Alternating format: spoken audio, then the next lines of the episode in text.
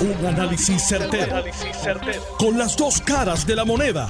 Donde los que saben no tienen miedo a venir. tienen miedo a venir. Esto es el podcast de Análisis 630 con Enrique Quique Cruz. 5 y 2 de la tarde de hoy, lunes 16 de enero del 2023. Tú estás escuchando Análisis 630. Yo soy Enrique Quique Cruz y estoy aquí de lunes a viernes de 5 a 7. Conmigo, aquí en el estudio ya básicamente a 72 horas de que vayan a comenzar la fiesta de la calle San Sebastián, fiestas que han sido pospuestas, han sido atrasadas por la pandemia, limitadas por la pandemia y que ahora por primera vez en los últimos dos años, tres años, se van a celebrar de manera abierta y de manera, eh, podríamos decir, como se hacían antes de la pandemia.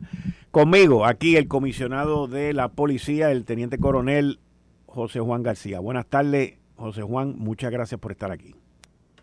Buenas tardes, Quique, y a todo Radio Escucha. Eh, estamos disponibles para contestar las preguntas. Hoy surge una controversia por parte de Codepola y su representante Ariel Torre de que el alcalde dijo, y yo vi el video, y el alcalde menciona de que no quiere armas de fuego.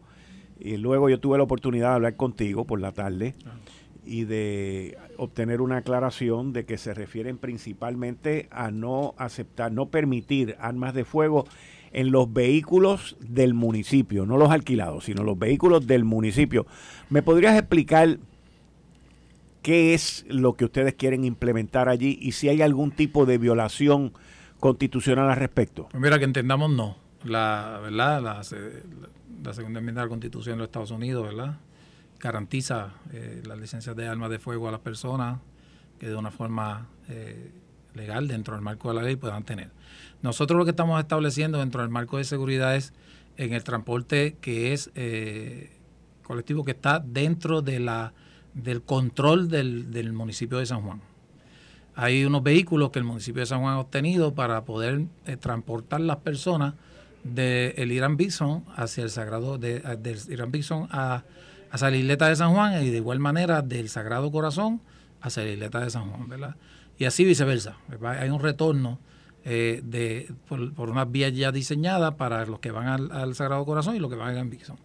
Allí, aquí lo que estamos planteando es que las personas que vayan a abordar estas guaguas que están bajo control del municipio de San Juan, por medidas de seguridad, donde van una cantidad de personas, 50, 60 y hasta 70 personas dentro de un vehículo, no permitir que porten o posean de alguna manera un arma de fuego.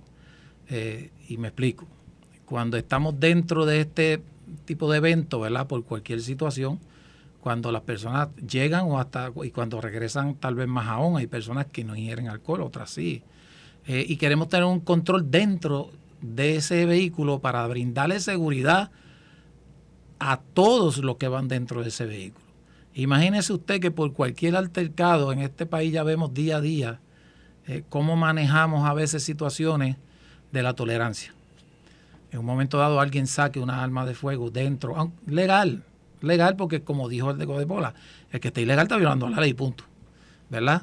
Eh, y surjan unas detonaciones dentro de un vehículo donde personas inocentes tal vez eh, pudieran resultar muertas o heridas. Eso, eso es lo que estamos mirando. No es que han sacado, se ha sacado de proporción que usted no pueda ir al área con un arma legalmente autorizada con una licencia. Eh, usted puede moverse en su vehículo, en un taxi, en cualquier otro medio de transporte a pie.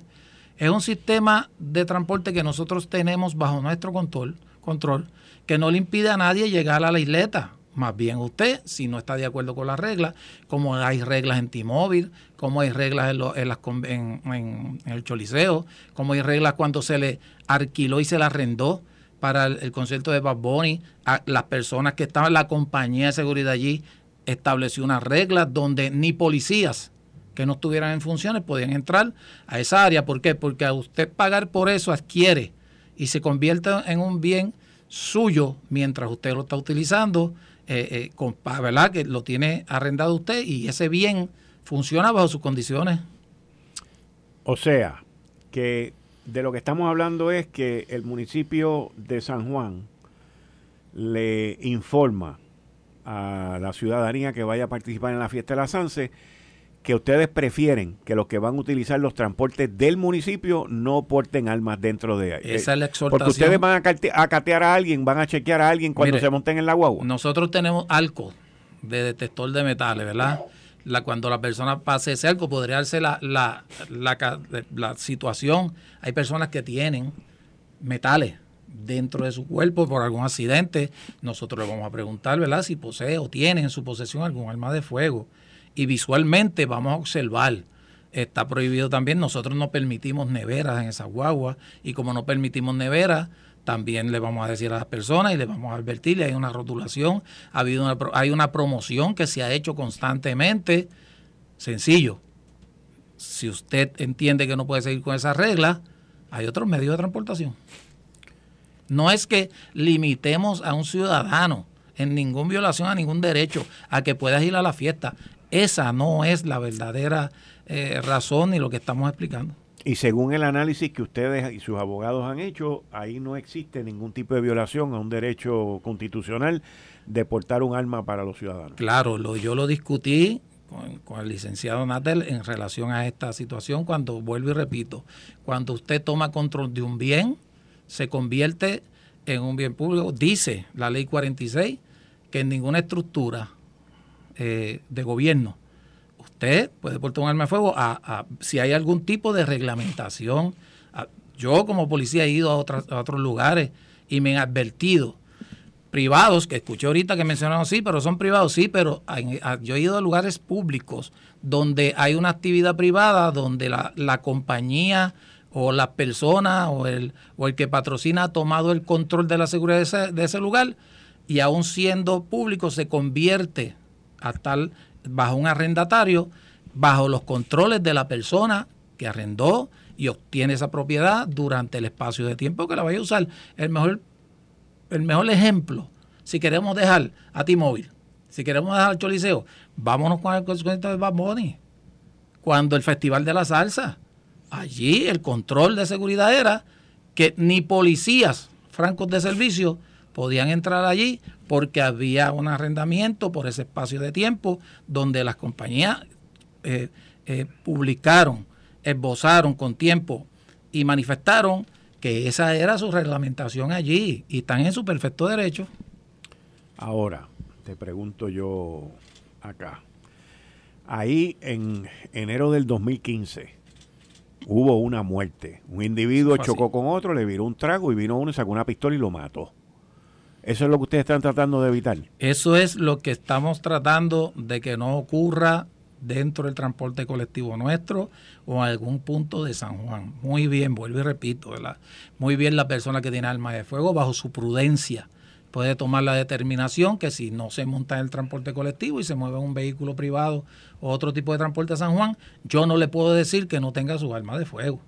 Si tiene licencia, ¿verdad? Obviamente estamos sacando a los que son delincuentes ilegalmente, ¿verdad? Ese caso que usted dice, ahí voy a dar un paso un poquito más adelante. Nosotros hemos, el, señor alcalde, no ha escatimado la seguridad para este evento, un evento que hace 36 meses no se da.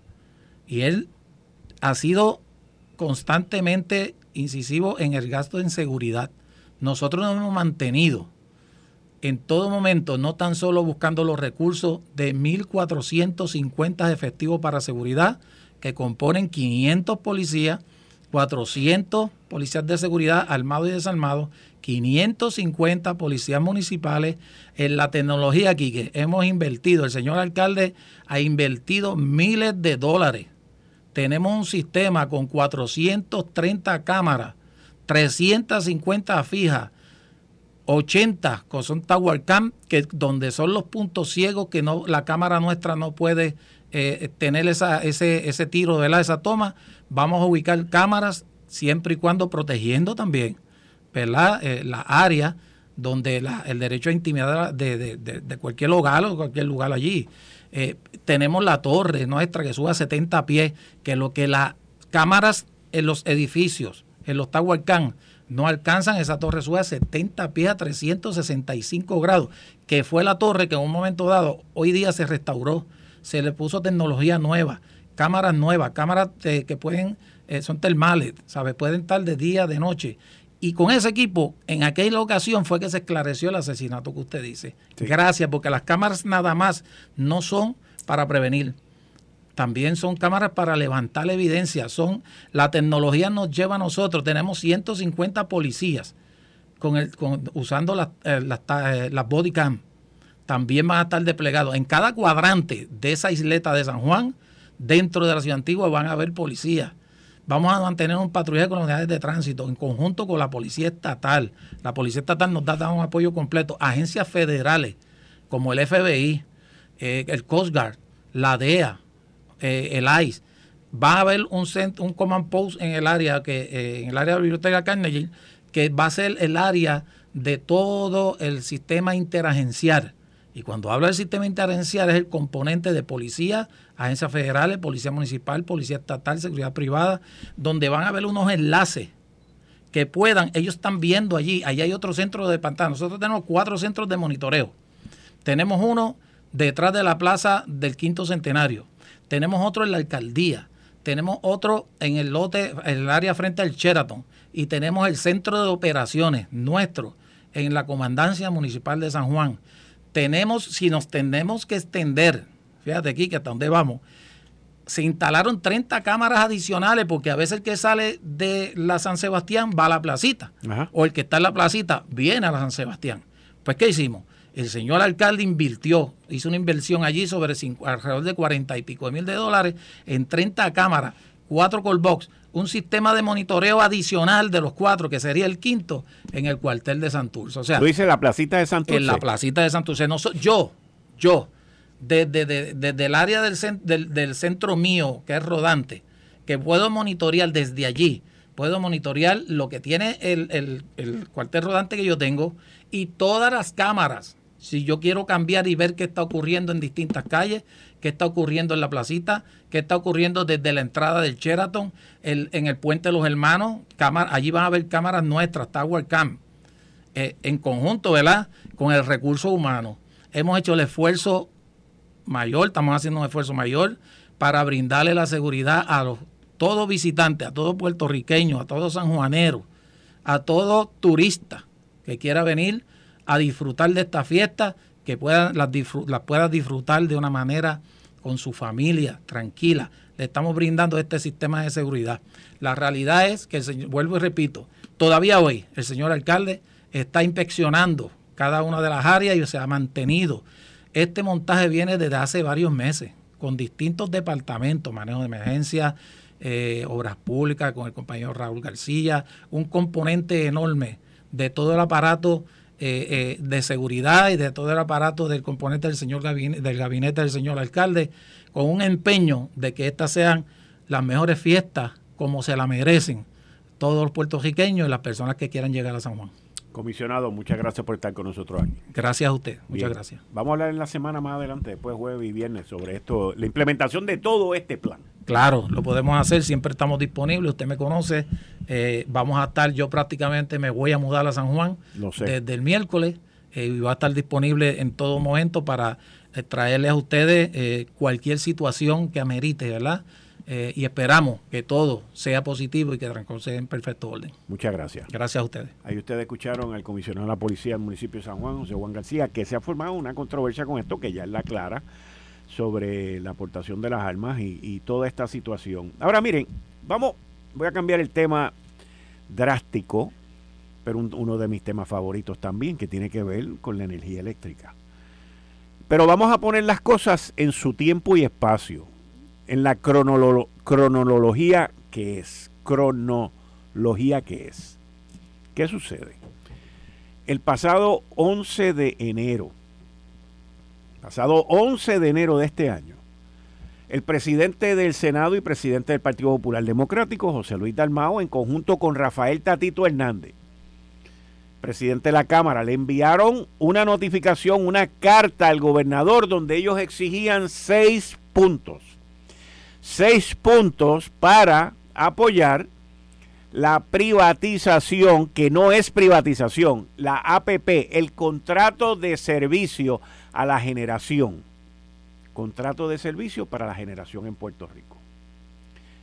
Que viene de una legislación que la hicieron los populares en el cuatrienio del 2013 al 2016.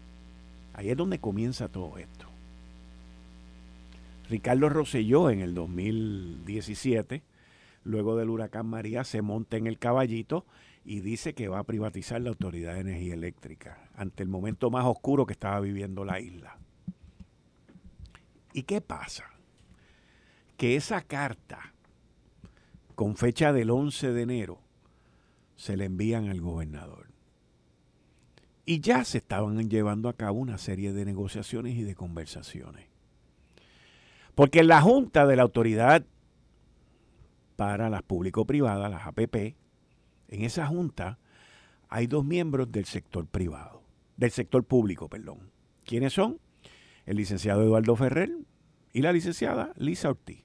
Los mismos dos que demandaron y formaron una pataleta cuando extendieron el contrato de Luma Energy. ¿Se acuerdan? 30 de noviembre. Cuando ese contrato vencía y había que extenderlo, ellos dos se opusieron. Ellos dos estuvieron aquí, hablaron conmigo, yo los entrevisté. Y ellos dos dijeron que iban a demandar y por ahí para abajo siguieron. En aquel momento ellos eran los héroes en el Partido Popular. ¿Se acuerdan? No, muchachos, olvídate, tremendo, lo hicieron muy bien. Ahora hay representantes y políticos del Partido Popular que les están pidiendo la renuncia. Que, by the way, no pueden, es una ridiculez. Quien único les puede pedir la renuncia a ellos ahora es el gobernador. Y no se las va a pedir. Pero aquí hubo conversaciones, aquí hubo negociaciones. Aquí, según la información que yo tengo, se cumplió con los seis puntos que pidieron los dos líderes camerales del Partido Popular Democrático. Aquí ningún representante popular ni ningún senador popular se opuso cuando mandaron la carta el 11 de enero. Ninguno dijo que estaba mal, ninguno dijo que estaba bien, ninguno dijo nada porque lo más probable es que estaban en pachanga, en las octavitas y no le estaban prestando atención a esto. Y vienen hoy y ayer a formar este gelengue tan tarde, brother, tan tarde. El polvillo del Capitolio, del mármol, los mareó y los durmió. Es tan tarde. Esto es análisis, esto no tiene nada que ver si yo estoy o no estoy de acuerdo. Porque yo llevo ya dos años diciéndole a ustedes que ese contrato era de New Fortress. Y llevo dos años diciéndole a ustedes que New Fortress no cumplía con los parámetros. Y para cumplir con los parámetros tuvo que hacer un consorcio, una alianza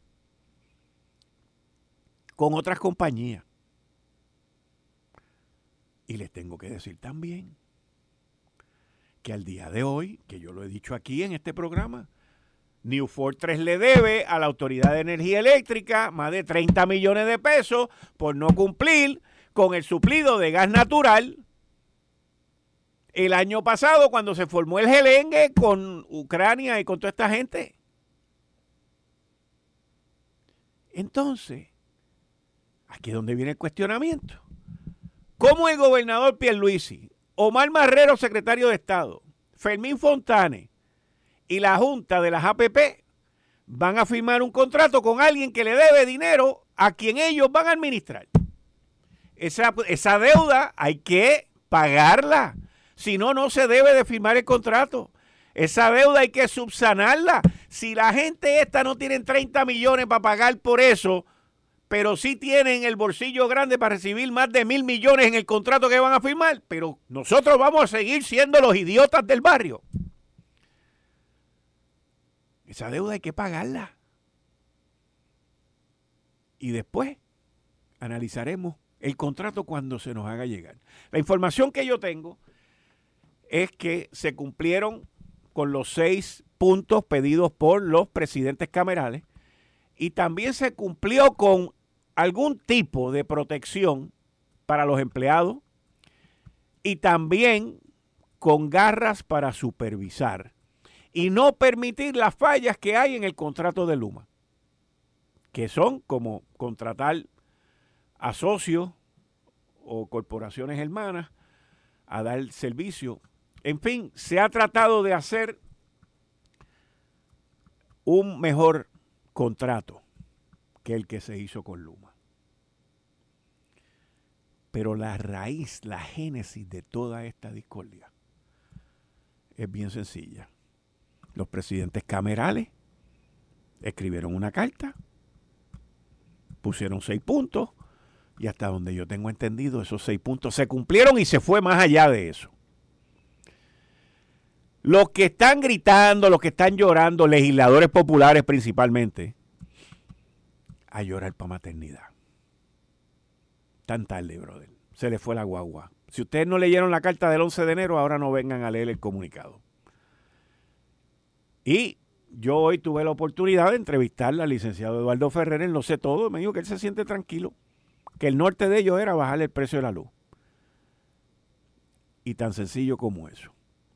La pregunta es, la pregunta que hay que hacerle a todos los gritores del gobierno, de la legislatura, a todos los que se están quejando, porque el papá trabaja allí, la mamá trabaja allí, la mujer trabaja allí o el novio trabaja allí. La pregunta que hay que hacerle, ¿qué usted propone? ¿Qué usted propone? ¿Cuál es su propuesta? ¿Cuál es su propuesta? No se firme el contrato, fantástico. ¿Qué usted propone? Porque bajo la administración del Partido Popular, entre el 2013 y el 2016, fue que la Autoridad de Energía Eléctrica se fue a la quiebra. Fue que utilizaron 680 millones de dólares que era para mejoras de capital y ustedes las utilizaron para gastar gastos ordinarios. Fue cuando se murieron cinco empleados, cinco empleados por las violaciones de seguridad que habían fue cuando ustedes le pasaron una resolución en la Junta de Gobierno dominada por los populares para subirle la pensión a un exdirector que no se la había ganado de cuatro mil o cinco mil pesos a ocho mil y pico de pesos sin haber aportado a eso. ¿Quieren que siga? ¿Quieren que siga las motivaciones por qué es que hay que esto quitárselo al, al gobierno? ¿Quieren que siga? ¿O dejo algo para después? ¿Quieren que siga? Ustedes fueron los que legislaron la privatización. Ustedes eran los que querían esto. Pues chúpenselo en lo que se monda la otra. Eh, estás escuchando el podcast de Noti1. Análisis 630 con Enrique Quique Cruz. Comenzando hoy a las 5 y 30 y los jueves a las 5 y 30 estamos con Dani El Machete Hernández y Héctor El Marrón Torres. Buenas tardes ambos, bienvenidos. Saludos, Kika, a ti, a la gente que me llama Dani y a la gente que nos escucha. Saludos a todos. Bueno, eh, durante el fin de semana se forma la controversia de, y no voy a hablar de lo de Miss Universe, eso va a ser a las 6 de la tarde, se forma la controversia por la aprobación de manera unánime, unánime, de la Junta de las APP, donde tiene dos representantes del interés público, que es el licenciado Eduardo Ferrer y la licenciada Elisa Ortiz. Y de manera unánime se aprueba el otorgar un contrato de servicio, no es la privatización, un contrato de servicio para que X compañía, que yo digo, estoy seguro y no tengo la más mínima duda, es New Fortress con un nombre distinto y con un consorcio de otra gente distinta, porque New Fortress lo que hace es vender combustible. Y esto desata una guerra dentro del Partido Popular Democrático, donde legisladores populares le piden la renuncia a los miembros del interés público y legisladores ex populares pues llaman traidor y se forma una controversia entre Tatito Hernández y Luis Raúl Torres. Y lo que hay es un gelengue ahí. Pero yo no oí a nadie quejarse, ni legislar, ni enmendar la carta que le enviaron ambos presidentes legislativos al gobernador con seis puntos diciéndole si usted cumple con esto, nosotros apoyamos lo otro. Dani.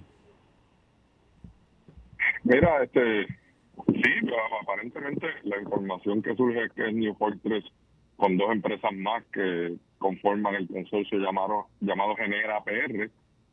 Este, y se ha armado esta, esta controversia porque en principio me parece que había la expectativa de que los representantes de, la de, de la legislatura iban a votarle en contra y le votaron a favor.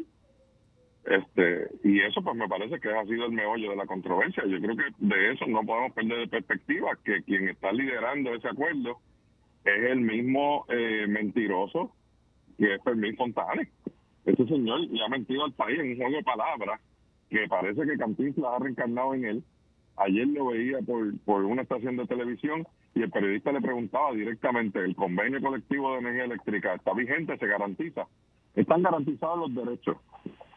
Ese señor no quiere ni siquiera contestar una pregunta, no da información eh, directa, siempre ha estado por las ramas en subterfugio y fue el mismo que tuvo que aceptar en vistas públicas de la Cámara de Representantes que la APP, que él mismo había pedido que fuera quien fiscalizara el contrato con Luma, no había preparado el documento en base al cual se le iba a fiscalizar a Luma después de estar un año y medio cacareando por todos lados. Y aquí había gente diciendo que le respiraban en la nuca, que no contaban con su apoyo, que no que estaban finitos, que los estaban velando. No había ni siquiera un documento bajo el cual poder fiscalizar a Luma. Esa es la realidad. Un año y medio después ni siquiera eso tenía ese señor. Entonces este mismo señor es el que está en eso. A mí me parece que aquí lo nefasto es que se ha estado utilizando como subterfugio el manto de las alianzas público-privadas para evitar la fiscalización, para salirse del ojo público y poder negociar a puertas cerradas. Eso es lo que es peligroso y lo que es inaceptable. Las alianzas público-privadas son para traer al gobierno o experiencia adicional que el gobierno no tiene en unas áreas específicas o traer dinero e inversión que el gobierno no tiene para los proyectos que la gente necesita y ni en Luma ni en ninguna de las APP que se ha hecho, mucho menos ahora con la generación, lo que estamos viendo es dinero privado entrando para beneficio de la gente en proyectos que, el pueblo necesita. Eso no es lo que está ocurriendo aquí. Aquí estamos pagando hasta por las multas. Y yo creo que eh, a eso es que debemos enfocarnos en poder fiscalizar y el hecho de que digan que si el Congreso, que si los federales, que si la Junta lo que quieren es que se privaticen como si eso fuera un aliciente por el cual entonces no podemos protestar porque eso es lo que la Junta quiere. Pues me parece que es una falta de respeto también. Seamos colonia o no, tenemos que hacer valer la democracia. La democracia es la voluntad del pueblo. Y el pueblo hoy no quiere estar pagando la luz más cara, con excusas más estúpidas, con mentirosos a cargo de negociar contratos que solo benefician a dos o tres de una empresa privada. Ahora mismo tú lo acabas de decir, ¿cómo es posible que en este gobierno se le vayan a dar millones y millones de dólares a una empresa que no ha podido pagar ni siquiera por lo que no pudo cumplir a la, Autoridad Energética misma. ¿Cómo es posible? ¿Eso es en base a qué? Yo creo que este asunto y poner la generación entonces de monopolio público a monopolio privado, donde también se usa otro subterfugio que es mantener la titularidad de la empresa a manos del gobierno para poder seguir recibiendo fondos y beneficios federales en caso de catástrofe, pues me parece que es una tomadura de pelo simplemente para beneficiar a unos cuantos que hagan dinero mientras el pueblo sigue pasando necesidades y no hay y no hay nada que sea mejor a lo anterior. Tú dices algo, ¿verdad? De, cuál es la propuesta. Yo no me toca, no me corresponde, no estoy en ninguna posición de tener que, brindar este, ¿verdad? Eh, eh, eh, posiciones o, o alternativas, este, pero y lo voy a decir, aquí hemos pasado de lado el modelo de regionalización de la autoridad de acueducto alcantarillado. Que la gente tenga agua es un bien esencial y hay que llevarle agua a las casas de la gente y hay que tener agua disponible, potable, de buena calidad. Eso es una obligación del gobierno como yo lo veo. Y tiene que estar en manos del gobierno para poder garantizar que eso se dé y que sea accesible. Y el caso de acueducto es una mejor muestra, la mejor vitrina que luego de tres privatizadores, de tres empresas privadas administrando, el gobierno lo tuvo que retomar, pero se hizo una reingeniería ingeniería y una reconceptualización. Se regionalizó la autoridad de acueductos, se dividió en cinco partes el país y hoy por hoy funciona diez veces mejor de lo que funcionaba antes. Y, le, y le, hemos pasado por, por al lado a esa propia experiencia y está ahí y tenemos que trabajar en base a eso. Ese modelo funcionó, opera, es propicio para cada región. Los directores regionales tienen poder, tienen presupuesto, están autorizados a ir a negociar con sus clientes, que en primera instancia son municipios, después las empresas privadas. Usted no, no, no oye a una empresa privada quejándose por un mal problema suplido de agua. ¿Tú sabes por qué? ¿Tú sabes, tú sabes, bueno, van, y se reúnen con ellos, Quique, y no, no, no, no Dani, San Juan. Dani, no puede, o sea, yo entiendo tu punto, y tu punto sonaría bien si no fuera el gobierno. El problema con el gobierno es que si el tipo no funciona, tú lo votas y en el gobierno no votan a nadie. Mira el desastre que dejó Juan Alicea en esa corporación, estuvo allí cuatro años prácticamente. O sea, pero, y, es que, pero es que, es que eso no, eh, eh, eso en la práctica no funciona así. ¿No? Porque ahora mismo el que era director de generación, cuando lo adquiere Luma, se fue para Luma cobrando un montón de chavos y está por ahí hablando como si él hubiese nacido ayer. Eso eso tiene está bien, pero pero él no es pero él no es el responsable de la generación. Y allí hay 17, allí hay 17 más igual que él. Correcto. Hay una, nefasta eh, eh, superintendente de la policía que no sirvió También, pero no están pero no están protegidos por los políticos. Pero no están protegidos por los políticos. No están protegidos por los políticos. ¿Eh? Pero bueno, pero eso, no hace que el rendimiento de ella sea mejor y como quiera está cobrando de fondos públicos. Así que eso no tiene sentido. No tiene sentido. A Amnel Gómez lo votaron aquí eh, después del huracán María. Sea justo o injusto lo que fuera. ¿Cuándo volvió a aparecer? Volvió a aparecer con Luma, cobrando cientos de miles de pesos. Dice, ¿cuál es el chiste aquí? El problema no es que sean los empleados ni los ejecutivos. Ok, ahora dame la lista de los populares que están metidos allí, que son muchos y tú sabes quiénes son. Dame la lista de los populares que están en Luma. Pues, pues, si también los hay, publica aquí, que yo no tengo problema. No, pero es que, es que la comparativa no es la misma. La comparativa no, es la misma. Estoy hablando de gente que no servía. Bueno, y... Porque igual podemos hablar de Josué Colón y todo el mundo sabe que es PNP y el tipo ha demostrado que se puede y está administrando una corporación pública y aquí no tiene problema con ese, Josué. Ese es el problema, que el día que Josué no esté ahí, vienen y meten a uno como Juan Alicea y todo lo que hace Josué lo echa para atrás. pero tienes la presión pública y la opción de que igual se le pueda exigir. El problema aquí es que el gobernador no lo respeta a nadie porque el gobernador fue el que dijo que Stevie se tenía que ir y después salieron los mismos ejecutivos de Luma a decir no, ese señor no se va y se queda. Pues tú sabes de qué estamos hablando, chicos en la práctica siguen haciendo los mismos desbarajustes. Esa es la verdad. Es un cambio de filosofía. Y por eso vuelvo y te traigo el tema de acueducto, porque lo he estudiado y lo conozco.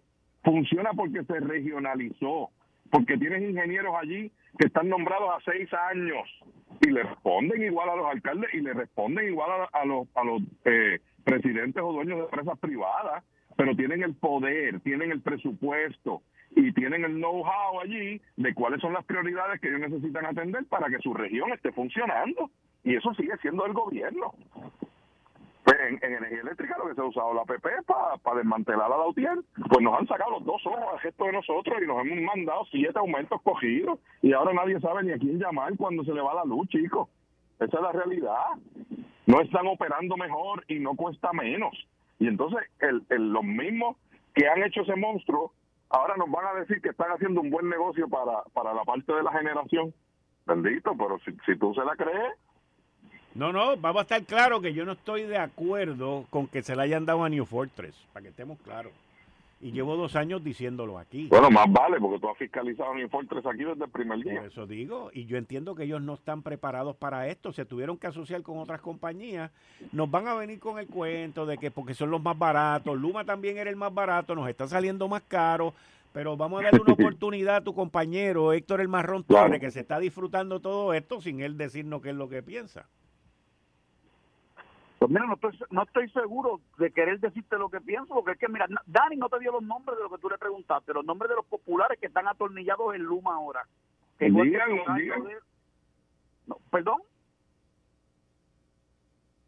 Sigue, sigue, sigue, Héctor, sigue. Eh, eh, eh, o sea que, o sea, la realidad es que hay preguntas sin contestar. Mira, ni el Fortress esta puede ser malísima. Yo no conozco el detalle ni lo del consorcio de las dos empresas que se unen a ellos alegadamente, porque yo no sé si tampoco eso es del todo correcto, eh, eh, y si se van o no. Yo lo que sé es que la generación, transmisión y todo lo que es la Autoridad de Energía Eléctrica en Puerto Rico es un desastre. Yo creo en la privatización total del, del suministro eléctrico en Puerto Rico y de y de todo lo que es el, el, el, el negocio, el negocio de transmitir energía eléctrica a, a clientes que ahora le llaman abonados, ¿verdad? En la jerga esta gubernamental y etcétera, etcétera.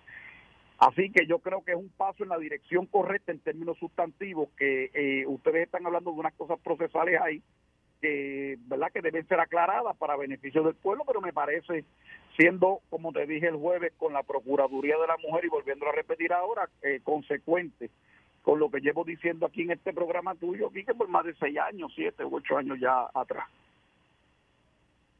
Ok, pero Ahora, yo quiero dejar claro, es un asunto de filosofía, como bien lo marca Héctor. Él está a favor de la privatización. Pero es que, eh, eh, como punto de partida podremos discutirlo. Más allá de la privatización, es que tampoco puede convertirse en, en, una manera de que yo lo voy a privatizar, te doy los chavos, te pago por todo, hasta las multas las tengo que pagar yo, mientras tú administras y te haces rico, pues eso no tiene sentido porque tú no estás aportando nada. No, no, tú no, sabes ni siquiera más del sistema eléctrico que los que estaban. No tiene, sentido, no tiene sentido, pero ¿quiénes fueron los que dijeron que iban a resolver todo esto con privatización y corromper la Autoridad de Energía Eléctrica? ¿Quiénes fueron? ¿Quiénes fueron los que comenzaron con esta legislación? ¿Quiénes fueron los que después la cambiaron? Porque te, tengo que dar el crédito. Los PNP la cambiaron, pero en el cuatrenio del 2013 al 2016, Eduardo Batia luchó por esa legislación y lo logró. Si yo te hago un plano de un carro y tú construyes un tanque de guerra para caerle a tiro a todo el mundo, ¿de quién es la culpa? Pero son los ejemplos capciosos de Dani que, que no contestan el argumento sustantivo de nuevo.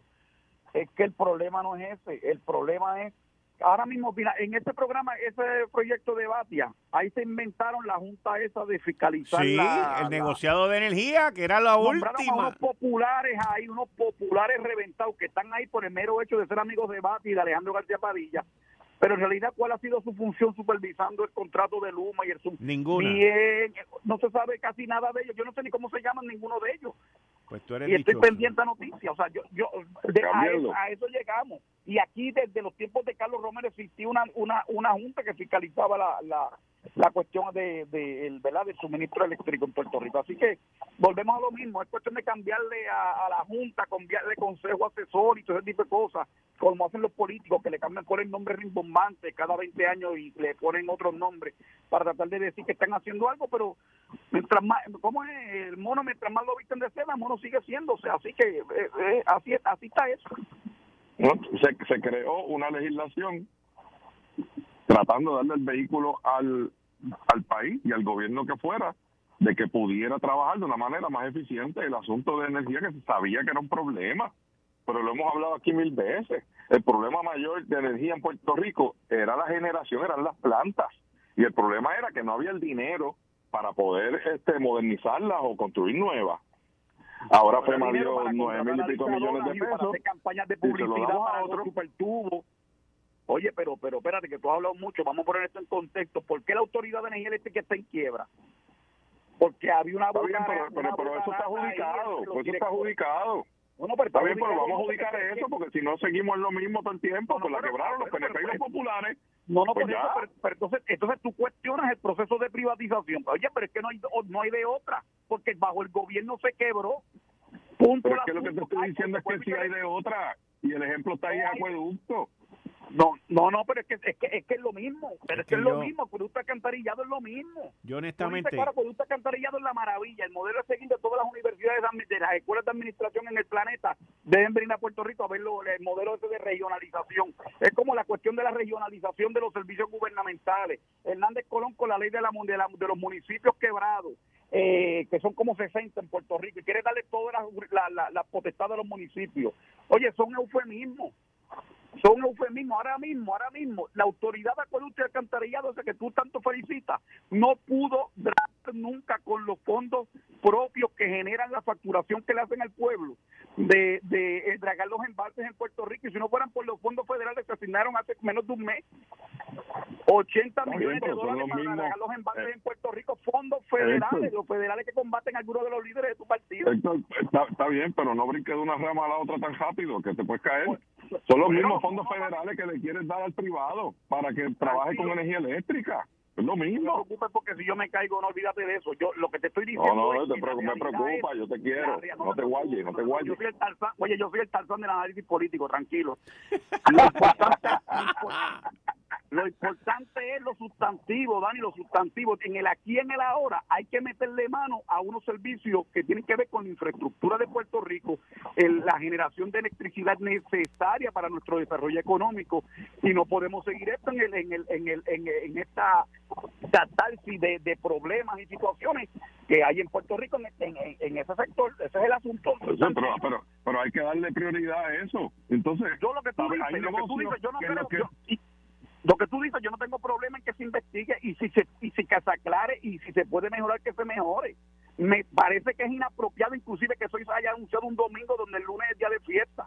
Me parecen un montón de cosas donde se puede mejorar. Eh, si te hubiera ido por ahí, pues yo podría estar de acuerdo pero el problema es que yo no le veo, yo no le veo, oye, si seguimos discutiendo, esto es como los abogados, que les gusta que los pleitos a veces se, se alarguen para seguir cobrando, aunque todo el mundo sabe que el cliente no tiene no tiene break y, le sigue eh, vendiendo sueños.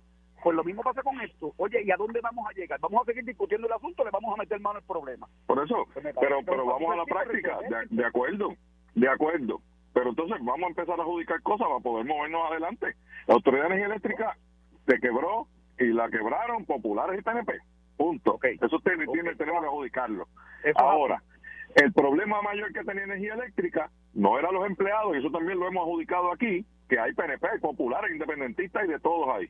El problema no era los empleados, a pesar de la unión, para los que uno le puede gustar y otros la van a odiar, no eran los empleados, era un asunto de generación que la administración no invirtió ni buscó la manera de invertir para poder modernizar las plantas o incluso construir nuevas. Ok, entonces el gobierno mira para atrás y nos dice, no tenemos dinero, hay que privatizar. Y todos nos comimos ese cuento, pues no hay de otra. Pero llega María y María trae consigo 9 mil millones de pesos para que la autoridad se pueda modernizar. Entonces, ¿qué dicen? Ah, no, no, no, no, vamos a darle esos chavos a los privados, porque aquí el gobierno las quebró.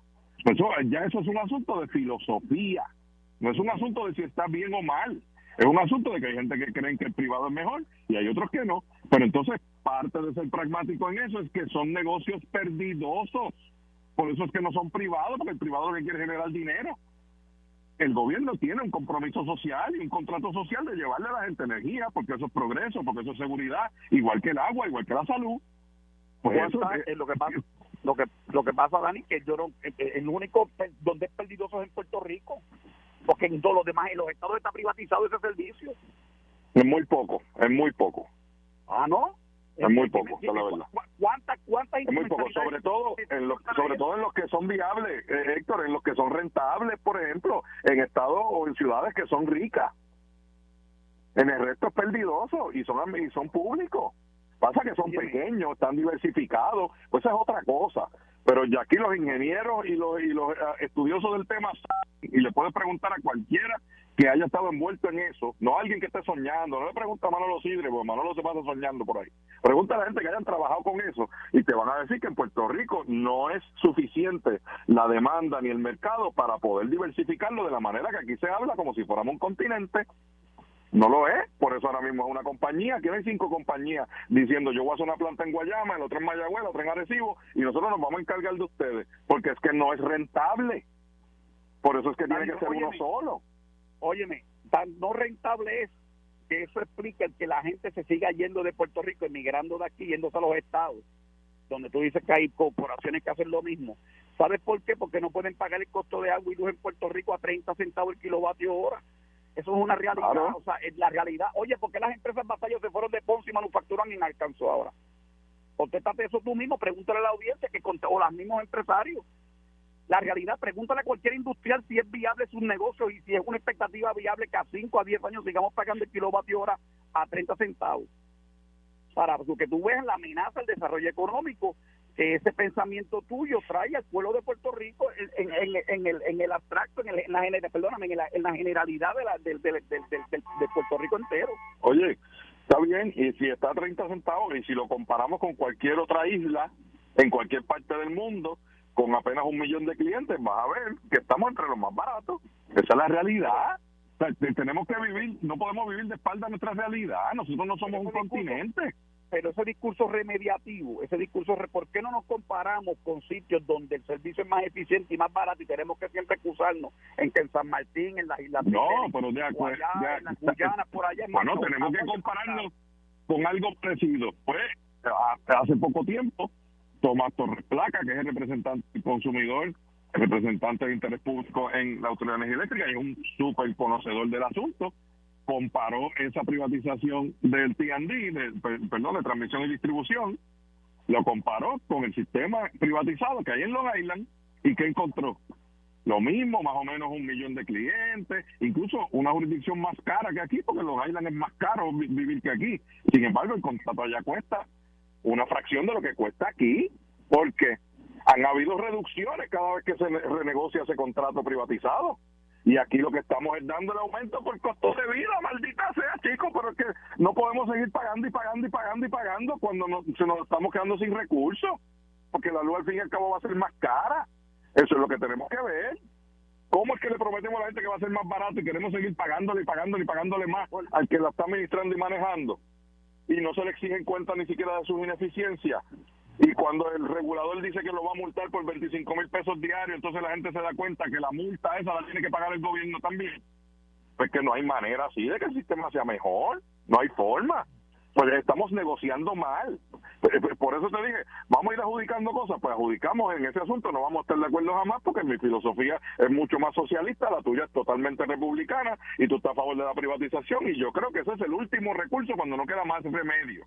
Sin embargo, siempre he confiado en que en manos del gobierno servicios sociales que son perdidosos tienen que estar en manos del gobierno y ese es parte del costo de vivir en sociedad. Pues adjudicado eso, entonces vamos a buscar que el contrato de privatización, si ya la mayoría entendió que eso era lo mejor que había, tiene que ser negociado de una manera efectiva y que podamos maximizar los recursos que tenemos. No puede ser entregándole todo al que venga sin ninguna consecuencia. Pero tú leíste el contrato, tú lo leíste. El nuevo. No, el nuevo no lo hemos, no lo hemos visto. Entonces, lo que pasa es que no confío en el que lo está negociando pero de dónde por eso pero entonces de dónde si Liz y el otro que no sé cómo se no me recuerdo el nombre ahora eh, eh, aprobaron el contrato ellos mismos los representantes que son populares los dos ¿por qué entonces ustedes no digo yo me imagino porque es que lo que pasa es tú no has leído el contrato tú estás partiendo de una premisa que a lo mejor son equivocadas Dani. No no yo, yo estoy cuando hablo del contrato estoy hablando del contrato de Luma que ese sí lo hemos visto y ya llevamos un año y pico bajo, bajo esa operación no, no, pero espérate, espérate. El tema, ahora digo yo, no me estoy los temas, porque el tema es el contrato de, de, la adjudicación que hizo la, la vaina esta, la Junta de las Alianzas Público-Privadas. Pues, ah, sobre eso, la poca información que tenemos. Con dos socios. Sobre eso, la poca información que tenemos hasta ahora, eh, eh, todo tiende a indicar que es igual de nefasto que el otro. No, no, no, no, no, no, no, no, y no. asociación. No, no, no, no, no. No, no. Dani, no puedes pues caer. Dani, Dani, con permiso, no puedes entrar en esa conclusión porque los dos miembros del interés público que recibieron la misma carta que recibió el gobernador han dicho que se cumplieron con esos seis puntos, pues no es igual. Ah, bueno, pues está bien, pues sí, pues está bien, pues si ellos entendieron que eso es suficiente, fantástico. Yo creo que aún cumpliendo con esos seis puntos es una mala decisión, pues, pues ¿por qué no? Y segundo, una negociación hecha por Fermín Fontanes a mí no me merece ningún tipo de credibilidad basado en los datos y en, la experiencia que hemos tenido con lo que ha negociado ese señor, con la poca credibilidad que tiene y la poca seriedad con la que se dirige al país.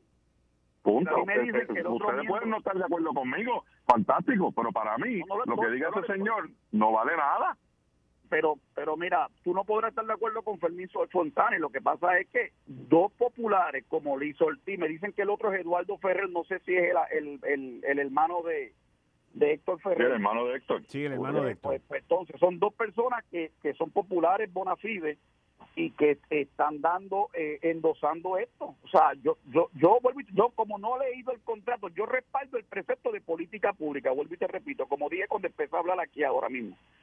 Pero, o sea, yo no he leído el contrato, por eso te pregunté, si no es para hacerte una maldad porque yo sé que eso, eso, eso es un documento complicado, pero te hago la pregunta porque tú hablas en unos términos cuasi absolutos ahí, y si no has leído el contrato o el documento o la adjudicación en que se hacer los asuntos, pues me parece que es un poquito, estás llevando la, la estás adelantándote un montón de pasos sin ver sustantivamente y prejuzgando la, la, la votación que hicieron tanto la, la, la, junta, de las Alianzas Público-Privadas, incluyendo Luis Ortiz y Eduardo Ferrer, que no, que no pertenecen al Partido No Progresista. Un momento. Creo que es malo darle miles de millones de pesos a un privatizador sin, sin, sin o con muy pocas garantías, negociado de manos de alguien que no tiene ninguna credibilidad. Así de sencillo. Esto fue el, podcast de Notiuno. Análisis 630 con Enrique Quique Cruz.